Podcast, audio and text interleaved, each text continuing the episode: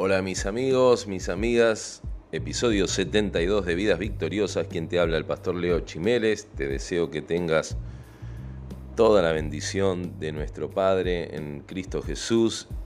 Y como la semana pasada hablamos de que es una lucha constante nuestra vida, hoy quiero hablarte de cómo luchar, es importante la táctica, es importante el cómo y la Biblia nos enseña, la palabra de Dios nos revela cómo luchar para que no desgastes inútilmente las fuerzas. Cuando uno pelea mal, cuando uno hace mala fuerza, se desgasta rápidamente, pero cuando uno aplica la sabiduría que nos enseña Dios en su palabra, bueno, vas a tener éxito en las luchas de la vida de cada día. Así que vamos a ver. Lo primero, que Dios sea nuestro ayudador o que Dios sea tu ayudador es clave, ¿no? Es la primera, lo primero que tenemos que estar eh, asegurados a la hora de pelear es que Dios está ayudándonos, ¿eh? que estamos del lado del Señor. Así que para eso, obviamente, lo primero, parece una obviedad, pero hay que recalcarlo constantemente. ¿Cuántas veces nos olvidamos cuando el enemigo nos hace embroncar, como quien dice, y nos saca de, nuestra posición de paz, nos nubla los pensamientos y vamos a la pelea como locos sin buscar en oración primero el respaldo de Dios. Ese es un gran error muchas veces y por eso volvemos derrotados. Por eso, primero, busca a Dios en oración para que te respalde. Él tiene un convenio ofensivo y defensivo con tu vida con mi vida. Pero espera, eh, eh, perdón, pero Él espera a que lo llames. Si no lo llamas, bueno, obviamente Él está al tanto de nuestra vida, pero Él es un caballero, Él espera que vos y yo lo llamemos, porque muchas veces eh, hasta inclusive no lo dejamos obrar en la batalla. Entonces, para que sea efectivo, llama busca a Dios para que te respalde en cada lucha de la vida. Así que no pensemos que podemos ir a la batalla sin Él. ¿O te crees que tenés más valentía que Moisés? Eh, Moisés no se movía sin que Dios eh, le, le, mandara, aunque sea un ángel como lugarteniente, ¿no? Si tú no vas con nosotros, Señor, no me muevo, no me hagas salir de aquí.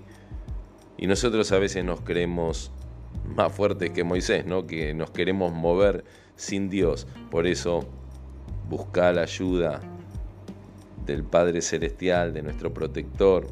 O, tal vez a veces nos consideramos más sabios que Jacob, ¿no? Quien para ir a enfrentar a su hermano Esaú después de muchos años, cuando éste lo, hubiera querido matar, eh, buscó fortaleza en Dios, no fue en sus fuerzas. Y cuando primero buscó la ayuda de Dios, cuando Jacob se arrojó a los brazos de Dios en esa oración eh, profunda durante toda una noche, entonces sabía que si podía luchar con Dios, ¿no? Cuando lucha con el ángel del Señor, que es el mismo Señor, también podría confiar en Él para tratar, en este caso, en la lucha que tenía con su familiar, con su hermano. Tenés luchas familiares, tenés luchas que no sabes cómo enfrentarlas, bueno, anda a luchar en oración primero con Dios y Él te va a dar la confianza para que puedas enfrentar a ese familiar o a esa persona y poder eh, resolver la situación. Así que, así como Jacob se aseguró de la bendición del Señor, asegúrate al Señor, asegúrate que Él esté protegiendo tu retaguardia y la puerta de atrás se va a cerrar y ningún enemigo se te acercará por la retaguardia, sino que caerá a tus pies. Sí, así va a ser. Los enemigos van a caer a tus pies si vos buscas la ayuda de Dios en primer lugar. Mirá el rey David lo que dijo en 2 Samuel 15:31, lo que le pidió a Dios. Entorpece ahora, oh Señor, el consejo de Aitofel. Aitofel fue un, consejero que lo traicionó, que estaba con él y se vendió al hijo, Absalón, cuando Absalón lo traiciona al padre y, le saca, le quiere sacar todo el reino. Y este Aitofel, que fue el que eh, promovió toda esta traición, eh, bueno, se había quedado con el enemigo de David y David hace esta oración sabia, busca en la lucha, en cómo luchar, busca la ayuda de Dios, sabe que solo Dios puede entorpecer el consejo del enemigo, por más sabio que sea como era este Aitofel. Entonces, ¿es sabio orar así? Sí, Señor, como dijo el, profeta Eliseo, eh, es que sean cegados los ojos del enemigo, que pasen por aquí, pero que no nos vean ni nos puedan tocar. Son oraciones sabias de poder es pedir la ayuda a Dios. Solo Dios puede hacer eso. Solo Dios puede entorpecer todo consejo que se levanta en contra de nuestras vidas. Así que ora, Señor, entorpece el consejo de mis enemigos, de aquellos que buscan eh, traicionarme, destruirme. Sí, sí, Jesús enseña a perdonar, pero también la Biblia nos enseña a cómo luchar. Una cosa no tiene que ver con la otra. Usemos todo el consejo que está en la palabra de Dios. Y, Dios mismo responde amén a esa oración de David, ¿no? Y el enemigo de David, ¿saben qué pasó? Se ahorcó. Bueno, Dios sabe cómo termina la historia. Uno no le tiene que desear el mal a nadie, pero uno tiene que también saber cómo luchar. Y Dios es el que se encarga en todo caso y sabe lo que va a hacer con, con nuestros enemigos, pero nosotros no oramos en contra de la persona, nosotros oramos contra el espíritu que se mueve en esas personas en contra nuestro. Entonces oramos para que ese espíritu de engaño, de traición y de mentira sea entorpecido, sea callado, tal vez sea silenciado, sea incomunicado. Y Dios responde. Y este enemigo se ahorcó y no pudo cumplir el proyecto que tenía para destruir a David y su reino. ¿Por qué? Porque David buscó ayuda en Dios. Otros buscan ayuda en Satanás, otros buscarán ayuda en poderes engañosos o en sus fuerzas o en el mal. Pero vos y yo buscamos la ayuda de Dios. Estate segura y seguro que la victoria, la victoria con Dios está asegurada y ningún arma forjada, dice la Biblia, por nuestro enemigo va a prosperar contra tu vida.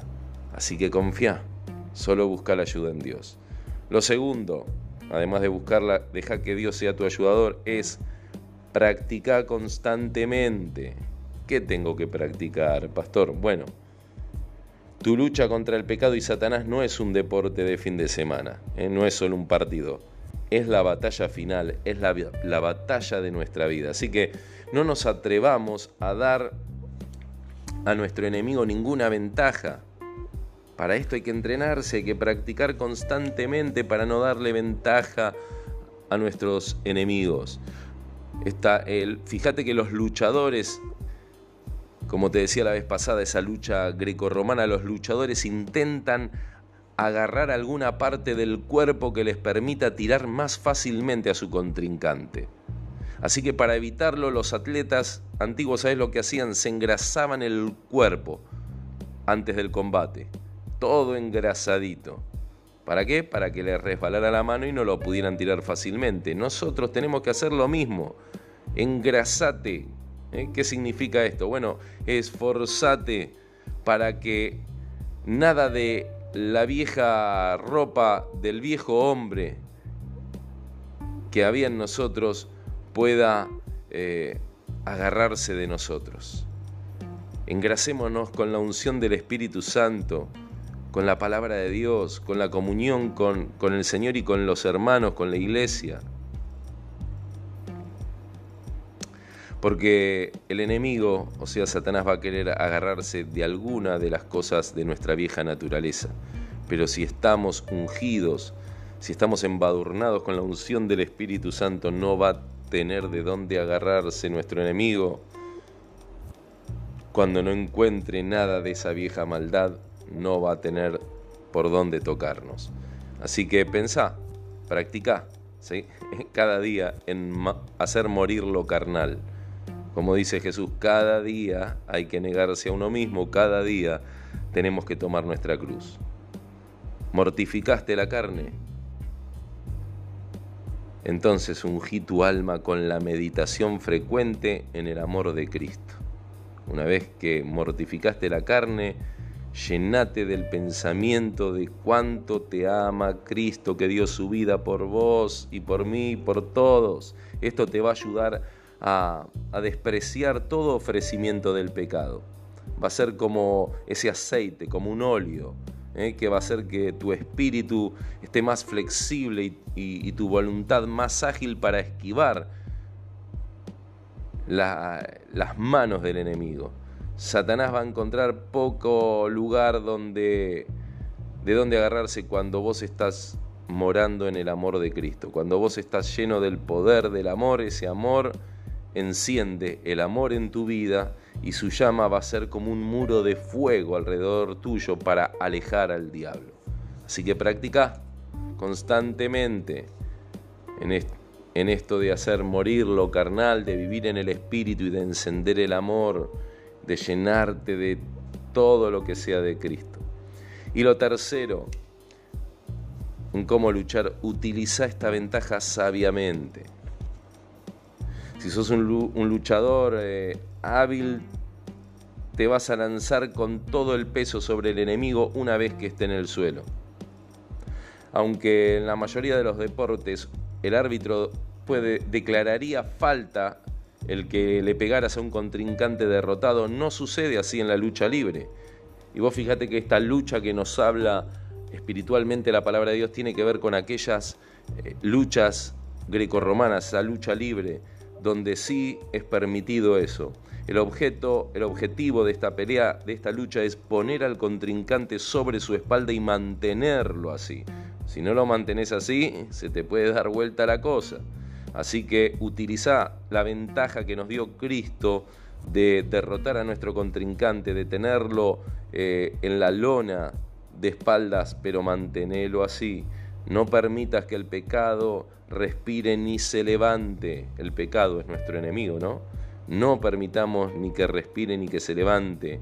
No repitamos eh, el pecado como el rey Acab, que soltando al enemigo cuando Dios había decretado su destrucción, después se le fue en contra. Así que aprendamos de la sagacidad de los secuaces del mismo Satanás, ¿no? Mirá lo que hace Satanás también en esta lucha. Aunque Cristo estaba de espaldas en el suelo, usó a esos soldados que tomaron sus precauciones, nunca pensaron que lo tenían seguro ni aún muerto, hasta sellaron la tumba, lo clavaron en la, cruz, sellaron la tumba y pusieron vigilancia porque no se confiaron ni teniéndolo aún muerto al Señor, y aún así el Señor los venció, ¿no? Digo, entender cómo utilizar esta ventaja que nos dio el Señor. Nosotros tampoco debemos confiarnos. Debemos eh, hacer lo mismo en este sentido. No permitir que el pecado resucite en nosotros. Si el pecado fue muerto en nosotros, que se mantenga bien en la tumba y que no resucite sellemos la tumba donde enterramos los pecados y, y, vigilemos constantemente de que no vuelvan a aparecer en nuestra vida. Eso es utilizar la ventaja que nos dio el Señor al perdonar todos nuestros pecados. Cuando el Señor dice que nosotros no volvamos a traerlos, ¿no? si Él los echó al fondo del mar, no volvamos a traer a la superficie los viejos pecados. Eso es luchar utilizando sabiamente esa, ventaja. Entonces, de repaso, ¿cómo luchar? Busca que Dios sea tu ayudador. Practica constantemente en la batalla. No le des ninguna ventaja al enemigo y utiliza sabiamente la ventaja que tenés. Mantén al enemigo, al pecado, a nuestra carne y a Satanás de espaldas aplastado como lo dejó Jesucristo. Así que ánimo luchadores y luchadoras del Señor, tengan ánimo. A veces pasa que puedas estar desalentada, desalentado por algo, y no solo por la fuerza del enemigo, sino por nuestra evidente debilidad. Es evidente que somos débiles, ¿No te pasa algo extraño si te sentís débil en algún área de tu vida? A mí me pasa, le pasó a, los grandes hombres y mujeres de Dios en la Biblia. Así que eh, nuestra debilidad y la lucha constante que tenemos contra el pecado y contra nosotros mismos muchas veces nos desanima, pero como dijo el Señor una vez más, te digo hoy, ánimo. Hay un fuerte consuelo para el creyente que lucha junto a la verdad de la gracia divina en su propio conflicto contra el pecado. Hay consuelo. Si vos estás decidida y decidido a luchar contra el pecado, junto a la verdad, ánimo. Hay consuelo, hay fortaleza de parte de Dios. Gedeón, este hombre ahí en el capítulo 6 de jueces, versículo 13, dice que él exclamó desesperado, si el Señor está con nosotros, ¿por qué nos ha sobrevenido esto? ¿No te hiciste alguna vez esta pregunta? Si yo creo en Dios, si Dios está conmigo, ¿por qué me pasan estas cosas? Así que comprendemos la perplejidad de Gedeón porque nos pasa a nosotros también, ¿no? En nuestros sufrimientos. Nuestro corazón también exclama muchas veces, ¿por qué? ¿Por qué esta lucha me pasa a mí? ¿Por qué este pecado me provoca esto? ¿Por qué me aleja de lo bueno? ¿Qué me pasa? Bueno, Dios tiene una respuesta preparada, amadas luchadoras y luchadores. Si dejamos de gemir eh, para escuchar lo que Dios dice, si dejamos de, quejarnos para escuchar lo que Dios nos dice, y Él te dice, eres un luchador, no un vencedor en este caso. Sí es verdad, somos más que vencedores en Cristo, pero para eso tenemos que luchar. Sin batalla, sin lucha, no va a haber victoria, así de sencillo. Así que a menudo nos equivocamos el estado que tenemos como cristianos en esta vida. Él no está llamando al triunfo inmediato sobre sus enemigos, sino a batallar contra ellos. Este es el tiempo en que tenemos que batallar contra nuestros enemigos, nuestros pecados, nuestras debilidades y nuestro gran enemigo Satanás. El estado de gracia es el comienzo de la guerra contra el pecado, no su culminación. A veces creemos, bueno, listo, ya recibí la gracia de Dios, se terminó las batallas en mi vida. No, es el comienzo. Y Dios mismo va a entrar en esa batalla. ¿eh? Dios mismo entra en esa batalla para, para que nosotros constantemente, y aún mismo Él muchas veces, no digo muchas veces, algunas puede hasta disfrazarse de oponente, como le pasó a Jacob que luchó contra el mismo Señor. ¿Para qué? Para entrenarnos ¿Vieron cuando alguien entrena a alguien? El boxeador, bueno, tiene un entrenador, el entrenador es el que lucha en, el entrenamiento con el boxeador. Y Dios a veces tiene que permitir eso. Viene Él a entrenarnos como el coach, como el director técnico, y lucha con nosotros para, ¿para qué? Para fortalecernos, para la batalla contra el enemigo que no va a tener piedad de vos, pero el Señor sí tiene piedad. Así que confortate con la idea de que sos un luchador, de que sos una luchadora. Esta batalla interior, si se libra con el objetivo y en el terreno adecuado, solo prueba la existencia de que hay dos naciones dentro de nosotros, dos naturalezas, como enseña la palabra de Dios, ¿no? Una terrenal y otra celestial. Las dos conviven en nosotros y es una batalla interna que tenemos. Pero para mayor consuelo, sabes que aunque nuestra naturaleza carnal sea la más vieja, va a ser la que va a servir a la más joven, a la naturaleza espiritual por la cual hemos nacido. Y esa naturaleza nueva que tenemos en Cristo va a vencer a la más vieja, a la carnal, a la cual nos estimamos muertos. Así que ánimo, vamos luchadores que nuestra alma cansada descanse en la promesa de Dios, en su ayuda, que hay un reposo para todo el pueblo de Dios. No estamos golpeando al aire, sino que luchamos para ganar el cielo y una corona permanente. En la tierra vencemos para volver a luchar. Si tuviste victorias, bueno, sabe que viene una nueva lucha. Vencemos una tentación, pero la guerra sigue. Y cuando llega la muerte, Dios da el golpe final. Sabemos que la paz es dulce después de la guerra y que el placer después del dolor también es dulce. Pero ¿quién podrá expresar el gozo que llenará al creyente cuando vea a Dios y su hogar eterno por primera vez? Si conociéramos más del futuro glorioso que tenemos, no nos preocuparíamos tanto por los conflictos presentes. Ánimo a seguir luchando hasta la victoria. El que venza, dijo Jesús, el que venza tendrá acceso al árbol de la vida eterna. Recordalo, que Dios sea tu ayudador, practica constantemente, utiliza tu ventaja sabiamente, ya sabes cómo luchar, ánimo, vamos a seguir batallando, a seguir obteniendo victoria sobre victoria, así vamos, de triunfo en triunfo, de poder en poder para la gloria de Jesucristo, eso es lo que te espera. No bajes los brazos, mi luchadora, mi luchador. Vamos, ánimo. Tenemos que seguir hasta el final y la recompensa te aseguro que será gloriosa, dulce, hermosa en Cristo Jesús.